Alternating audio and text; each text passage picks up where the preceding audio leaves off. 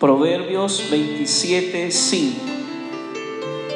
Amén. Voy a leerlo en el nombre del Señor Jesucristo. Dice, mejor es reprensión manifiesta que amor oculto. Repito, mejor es reprensión manifiesta que amor oculto. Padre, en el nombre del Señor Jesús. Expongo tu santa palabra, Señor, y necesito de tu ayuda, Padre. Tú eres el que has inspirado esta escritura, Señor. Tú que conoces la necesidad de esta congregación en esta noche, Señor, de todos los que pueden oír en diferentes lugares, Señor. Tú conoces nuestra necesidad, Padre, y te pido, Señor, que hables conforme tu voluntad, Rey del cielo. Padre, habla, edifícanos en esta noche, Señor Jesús. Amén. Pueden sentarse. Amén. Y es fácil de aprendérselo. Mejor es reprensión manifiesta que amor oculto. Amén. Eh, dicen por ahí que es mejor ponerse un poquito colorado y decir la verdad que ocultar la verdad. Porque decir la verdad, hermano, sana. ¿De qué sirve que alguien te diga te amo? ¿De qué sirve que alguien te diga te aprecio y no te dice la verdad en la cara? El verdadero amigo, la persona que verdaderamente desea lo mejor para tu vida, te va a decir la verdad, así duela. ¿Cuántos dicen amén? Así duela es mejor decir la verdad que eh, aparentar que amo a alguien y ver lo que va hacia un abismo y no corregirlo. Entonces dice que es mejor reprensión manifiesta que amor oculto. Entonces he, tomado este texto como base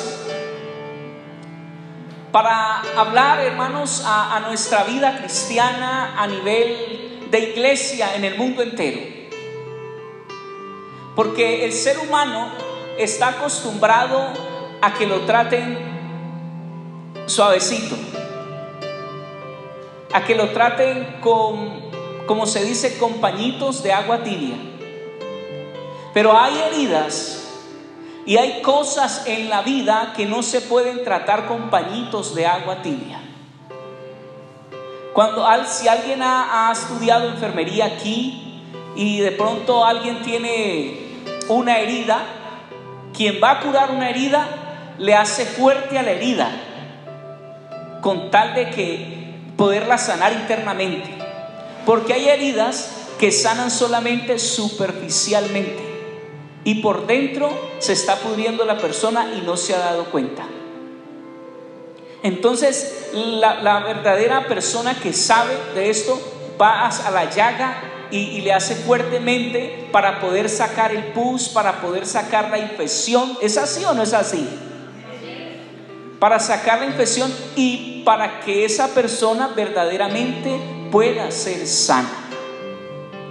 El mundo entero, hermanos, ha sufrido la mordida de Satanás y su inyección es el pecado. ¿Cuántos dicen amén? Y el pecado es una llaga que va comiendo poco a poco al ser humano y lo va destruyendo. Y la persona aparentemente puede verse bien. Se puede ver una persona que aparenta estar bien, pero por dentro se está muriendo. El pecado la tiene carcomida, el odio, el rencor, el pasado, el futuro, qué sé yo. Amén. Entonces, ¿por qué toco que a nivel de la iglesia hay cierto problema? Porque el ser humano no quiere que ser reprendido. el ser humano quiere oír palabras bonitas, quiere oír eh, mensajes que, que lo acomoden, que le levanten su autoestima, que, que le levanten su ego, que le hablen de prosperidad y le hablen de muchas cosas que llenen su ego, no más. Pero cuando la palabra viene fuerte, cuando se predica fuerte, es cuando las personas comienzan a desertar de las congregaciones. Y si un pastor o un hermano X o Y predica la palabra de una manera fuerte, es criticado y señalado. Yo he escuchado de congregaciones que se les impide ya a los hermanos predicar sobre el pecado. ¿Usted está escuchando lo que le estoy diciendo? Y resulta, hermanos, quiero que vayamos al capítulo 3 del Evangelio según San Lucas. Evangelio según San Lucas capítulo 3. Y vamos a leer, hermanos, algo que, que debe llamar nuestra atención. Y es la predicación de Juan el Bautista. Y vamos a ver de qué manera él predica esta palabra. Amén. Que aquí en la, en la pantalla está proyectado para que lo puedan leer con letra grande. Voy a leer en el nombre del Señor Jesucristo. Dice así, capítulo 3, vamos a leer del 1 al 20, dice, en el año decimoquinto del imperio de Tiberio César, siendo gobernador de Judea Poncio Pilato, y Herodes tetrarca de Galilea, y su hermano Felipe tetrarca de Iturea, y de la provincia de Traconite, y Lisanías tetrarca de Abilinía. Bueno, nombres como difíciles, pero. Y siendo sumos sacerdotes Anás y Caifás, vino palabra de Dios a Juan, hijo de Zacarías, en el desierto. Y él fue por toda la región, región contigua al, al Jordán, predicando el bautismo de qué? De arrepentimiento para perdón de pecados como está escrito en el libro de las palabras del profeta Isaías que dice, voz de que clama en el desierto, prepara el camino del Señor, enderezad sus sendas. Todo valle se rellenará y se bajará todo monte y collado. Los caminos torcidos serán enderezados y los caminos ásperos allanados. Y verá toda carne la salvación de Dios. Y decía a las multitudes que salían para ser bautizadas por él, oh generación de qué? De víboras. ¿Quién os enseñó a huir de la ira venidera? Haced pues frutos dignos de arrepentimiento y no comencéis a decir dentro de vosotros mismos, tenemos a Abraham por padre, porque os digo que Dios puede levantar hijos a Abraham aún de estas piedras. Y ya también el hacha está puesta a la raíz de los árboles. Por tanto, todo árbol que no da buen fruto se corta y se echa en el fuego. Y la gente le preguntaba diciendo, entonces, ¿qué haremos? Y respondiendo le dijo, el que tiene dos túnicas, dé al que no tiene. Y el que tiene que comer, haga lo mismo. Vinieron también unos publicanos para ser bautizados y le dijeron, maestro, ¿qué haremos? Él les dijo, no exijáis más de lo que os está ordenado. También le preguntaron unos soldados diciendo, ¿y nosotros qué haremos?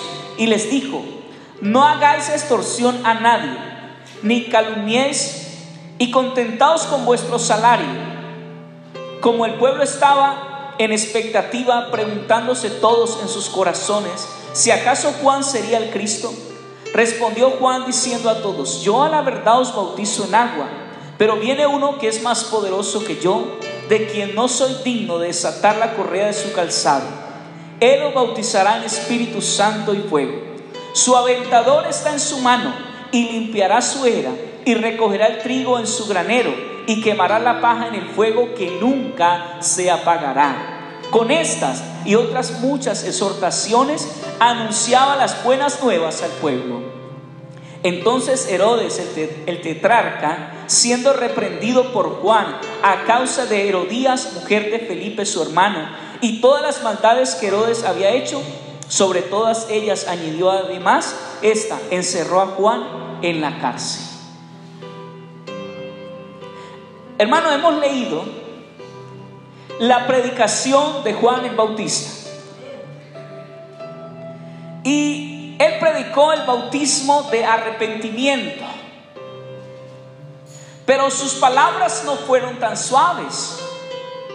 Sus palabras fueron, como podemos decir, eh, confrontantes. Confrontó a las personas con su pecado.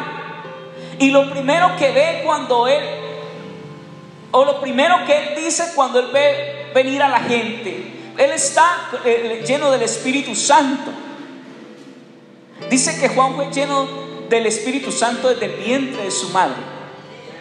Y dice que cuando él, venía la gente, él pudo discernir por el Espíritu, seguramente que venía gente de una manera religiosa a ser bautizada. Cuando hablamos de una manera religiosa, es una persona que, que no ha tomado y no ha comprendido qué es la esencia de Dios y qué es un verdadero cambio. Y él le dice, generación de víboras. ¿Quién nos enseñó a huir de la ira de venidera? Hacer pues frutos dignos de arrepentimiento. El texto base que tomamos hoy es que, que es mejor reprensión manifiesta que amor oculto. Este hombre no se puso, eh, ah, sí, Dios los ama, vengan para aquí, vengan si quieren. No, exhortó de una acerca del pecado. Porque hermanos, cuando usted dio el paso para seguir, seguir a Cristo, usted debe comenzar a dar frutos dignos de arrepentimiento. ¿Cuántos dicen amén? Nosotros, hermanos, no podemos seguir siendo los mismos día tras día. El Señor nos comparó como con plantas que deben de dar fruto. Y debemos dar fruto y preocuparnos por dar fruto. Y también esa parte tiene que depender de nosotros. Yo les he explicado que hay cosas que, que solamente Dios puede ayudarnos a cambiar. Pero hay cosas que nosotros sí tenemos que cambiar. ¿Cuántos dicen amén? Hay cosas, hermanos, que sí tenemos la capacidad, Dios nos ve que sí podemos cambiarlas. Entonces no podemos, hermanos, seguir siendo lo mismo día tras día y pasar el tiempo y pasar los años y seguir lo mismo. Y esto es lo que confrontó. Y esto es lo que, a lo que yo me refiero. Predicar acerca de, de, que Dios te bendice Ah, wow, qué bendición. Predicar acerca de que Dios te sana, wow, qué rico. Predicar acerca de que, de que Dios va a salvar a tu familia, wow, qué bendición. Pero predicar de santidad, de pureza, de limpiarse, la gente comienza a mirarnos ya raros a los predicadores. Y comienzan a decir, es que en esa congregación exigen mucho es que en esa congregación son fanáticos. No, la palabra de Dios dice que sé santos porque yo soy santo. Sé santos en toda vuestra manera de vivir. Limpiémonos, dice el apóstol Pablo, limpiémonos pues de toda contaminación de carne y de espíritu. No está diciendo que el Señor nos va a limpiar, dice limpiémonos de toda contaminación de carne y de espíritu. Necesitamos, hermanos, hacer frutos dignos de arrepentimiento. ¿Cuántos quieren ser llenos del Espíritu Santo? ¿Cuántos quieren ser llenos del Espíritu Santo? Necesitamos limpiarlo, hermanos. Nosotros somos el vaso. Comparemos un vaso, que tuviéramos un vaso aquí, un vaso de agua, un vaso para llenarlo de agua. Y el agua es el Espíritu Santo. La palabra dice, el que cree en mí, San Juan 7, 37 y 38, el que cree en mí, como dice la escritura, de su interior correrán qué? Ríos de agua viva. Nosotros somos el vaso, usted es el vaso. Pero si el vaso está sucio, ¿cómo puedo servir yo un agua limpia? Si el vaso está sucio, ¿cómo puedo yo echar agua limpia? Dios es limpio, Dios es puro, Dios es santo. Y Juan no se pone con pañitos de agua tibia, sino que enfrenta a la gente, confronta a la gente con su pecado. Y muchas personas, hermano, terminan abandonando diferentes congregaciones porque su pastor o porque algún líder predicó, porque alguna hermana predicó de santidad, porque ah, se predicó de, vestirte bien, de vestirte modestamente, de que el hombre vista también modestamente, de que no hablemos malas palabras, de que no robes, de que no calumnies con tu lengua, de que no seas chismoso, etcétera.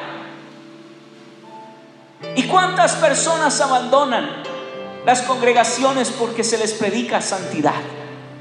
Pero mire, lo bonito, hermanos, de, de esta enseñanza es que cuando Juan los confronta, dice generación de víboras. Oh, en nuestros tiempos teníamos, ese pastor tan atrevido. ¿Cómo se le ocurre hacer eso, decir eso?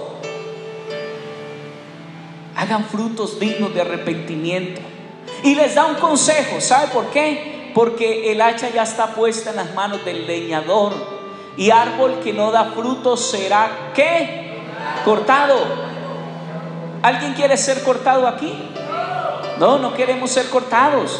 Queremos permanecer en el Señor y queremos dar mucho fruto.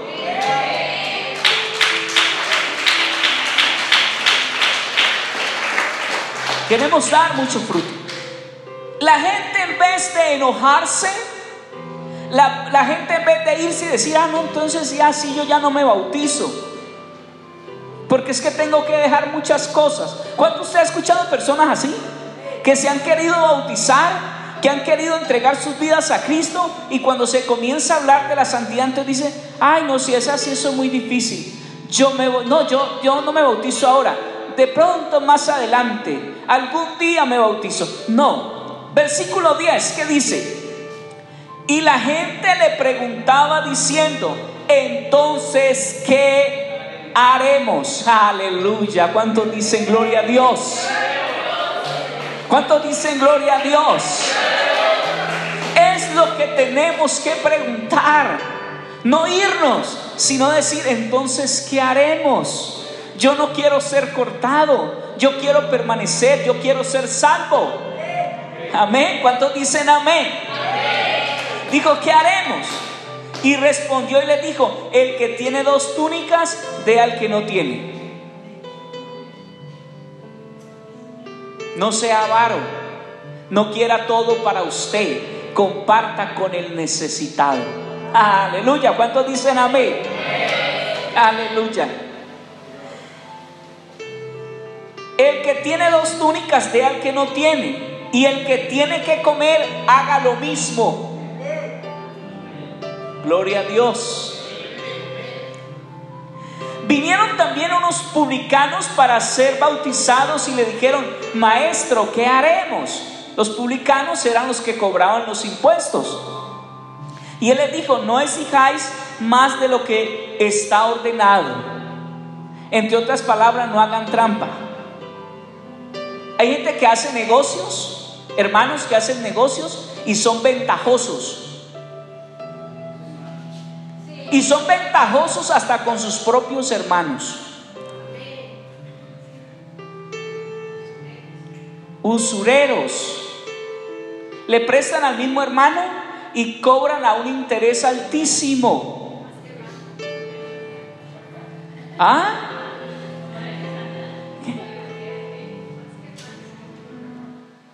Hermanos, ¿cuántos están aquí? ¿Cuántos alaban al Señor? Aleluya. No exijáis más de lo que está ordenado. También le preguntaron unos soldados diciendo, ¿y nosotros qué haremos? Y le dijo, no hagáis extorsión a nadie, ni calumniéis y contentaos con vuestro salario. No hagáis extorsión, le dice a, los soldados. No calumnien. ¿Y será que solo los soldados calumniaban? Hermano, no calumnie. No crea todo lo que oye. No hable lo que usted no ha visto ni ha oído con sus propios oídos. Tenga mucho cuidado. Tenga mucho cuidado, porque usted puede matar espiritualmente a una persona con un chisme, con una calumnia que alguien levantó y usted la creyó y usted la repitió y le dañó el testimonio al hermano, le dañó el testimonio a la hermana o a uno al vecino o a la vecina. Eso es pecado. ¿Cuántos dicen amén? Y contentados con vuestro salario. ¿Cuántos trabajadores, hermanos, roban en sus empresas? Y sus empresas terminan quebradas, sabiendo que se están haciendo un daño a sí mismos. Si usted está en una empresa y está trabajando en esa empresa y la empresa le está dando empleo, hermano, qué bendición.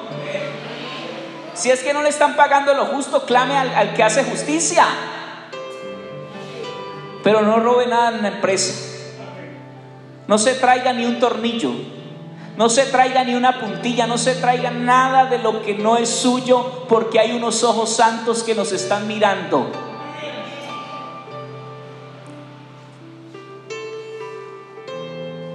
Y él no se retenía, hermano, solo porque eh, pues las personas que se me arrimaron a preguntarme, puedo decir, Juan, eh, no, pues eh, son amas de casa, son, son los soldados, pues, pues ellos los veo.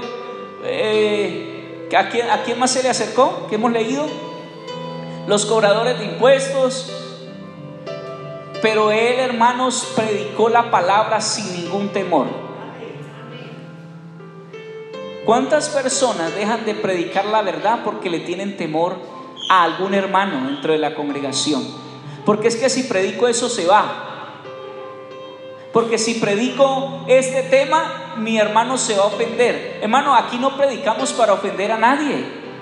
Aquí predicamos para enseñar, exhortar, corregir, como dice la palabra de Dios. ¿Cuántos dicen amén?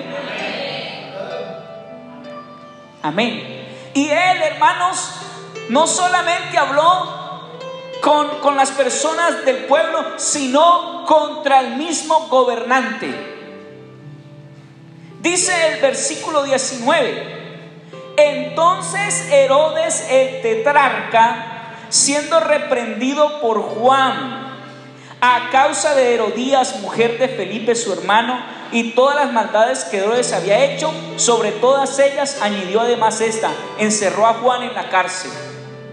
¿Por qué lo encerró? Porque le dijo, hermanos, al gobernante, no se le acercó al, soldado, al ama de casa, no, le dijo al gobernante, tú estás en pecado, tú estás en adulterio, tú tienes la mujer de tu hermano Felipe.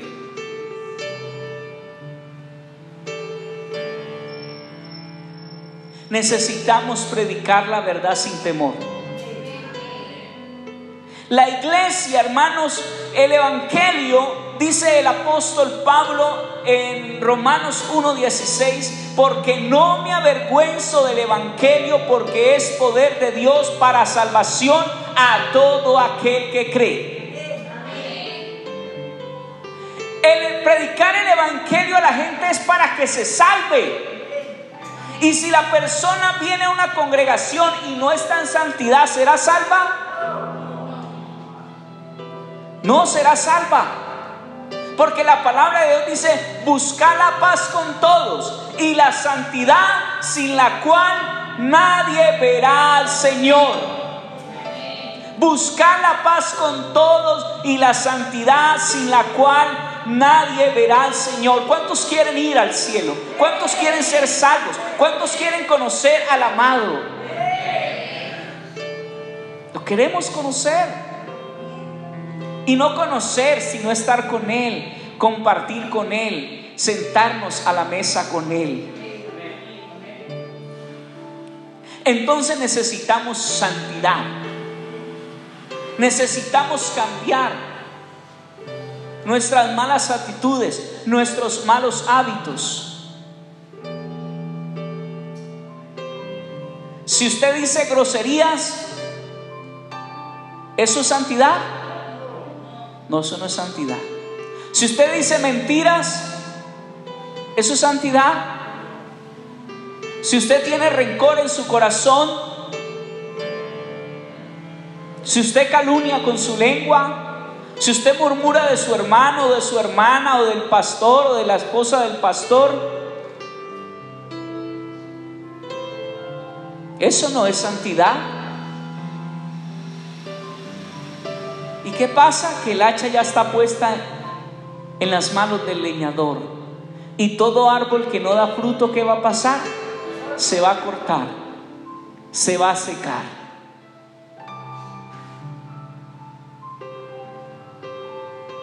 Si a usted le dicen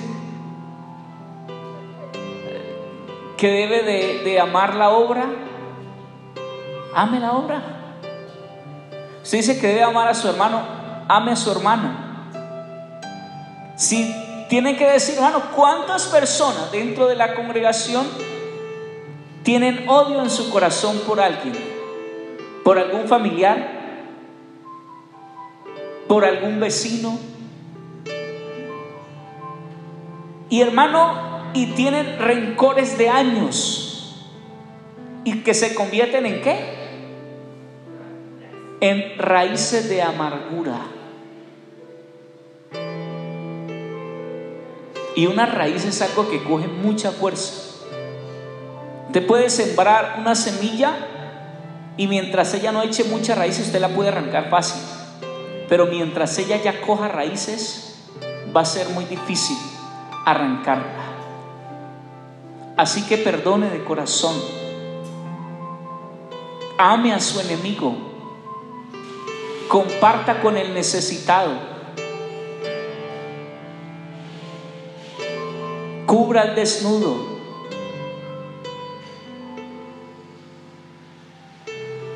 Amén.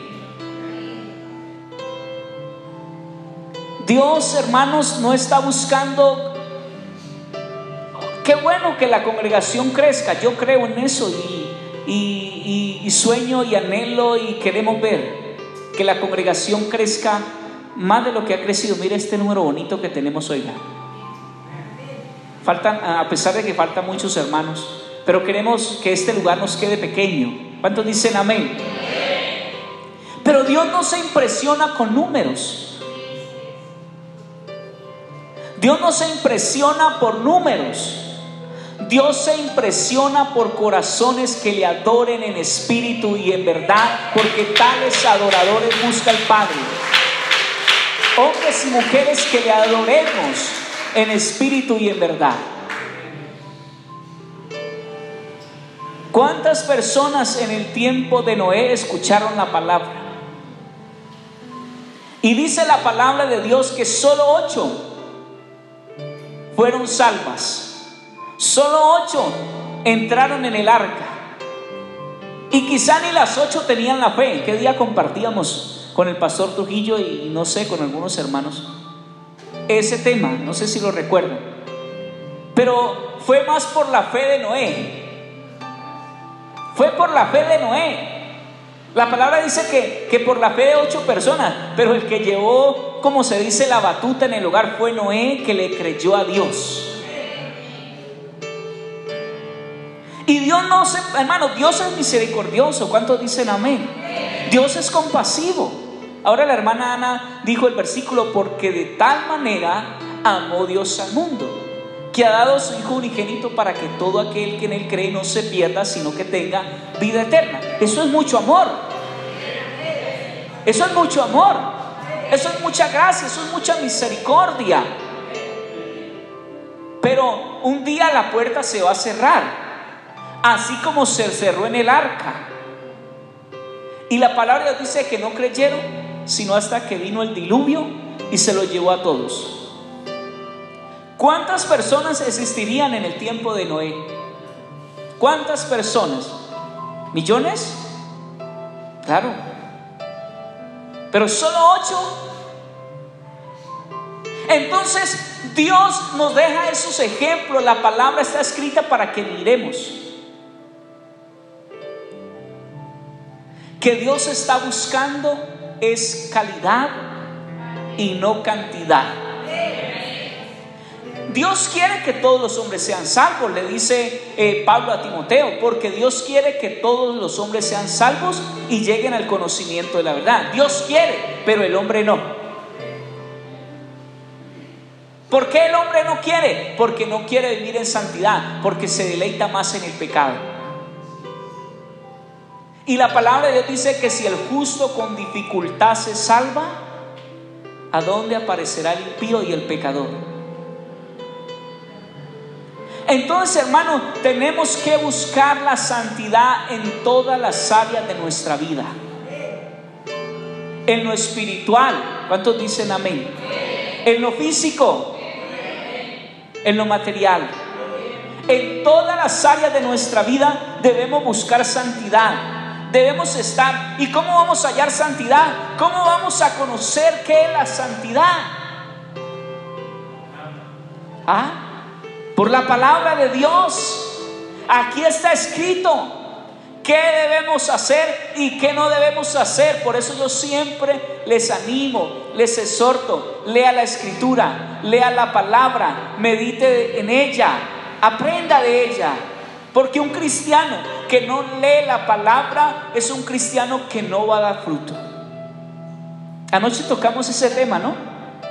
En, en, la, en el grupo de oración, allá en la vereda, tocamos ese tema, el de meditar en la palabra de día y de noche. Amén, es allí donde vamos a dar fruto. Porque el Salmo número uno dice, bienaventurado el varón que no anduvo en consejo de malos, ni estuvo en camino de pecadores, ni en silla de escarnecedores se ha sentado, sino que en la ley de Jehová está qué? Su delicia. Y en su ley medita de qué? De día y de noche. Será como qué? Como árbol plantado junto a corrientes de agua, que da su fruto en su tiempo y su hoja no cae y todo lo que hace qué? Prosperará. Entonces, Juan está hablando a la gente, hacer frutos. Y ahí está diciendo que si meditamos en la palabra, vamos a dar frutos. Amén, vamos a estar de pie, vamos a darle gracias a Dios por la palabra. ¿A cuántos algo les ha quedado? Amén. La palabra dice, no nos engañemos. Dios no puede ser burlado.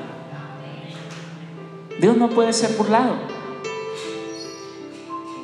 Que el pastor no me ve, que la hermana no me ve, que Dios te ve, Dios te oye, Dios conoce. Dice el Salmo 139 que aún no está la palabra en nuestra boca y Él ya la sabe. Su más íntimo pensamiento, hermano, Dios lo conoce. Por eso tenemos que vivir en santidad y hacer frutos dignos de arrepentimiento. Padre, en el nombre de Jesús, te damos gracias, Señor, por tu gloriosa y santa palabra, Señor. Bendice, Señor, a cada hermano, a cada hermana y aún a mí, Señor. Ayúdame, Señor, a cambiar las áreas malas que tenga en mi vida, Señor. Yo necesito, Padre, de ti. Señor, tu palabra dice que, que si tenemos fruto, tú nos limpiarás para que llevemos más fruto. Y ese es nuestro deseo, Señor, mejorar, llevar fruto día a día, Señor, cambiar. Señor, yo te pido por todos los que me escuchan en esta hora, Señor, ayúdanos a cambiar, ayúdanos a dar frutos dignos de arrepentimiento, Señor. No nos dejes convertir en religiosos. No permitas que nuestra conciencia se cauterice, Señor, sino que tengamos un verdadero temor a ti, Señor Jesucristo. Gracias te damos, oh Dios. Gracias te damos. Gloria a Dios.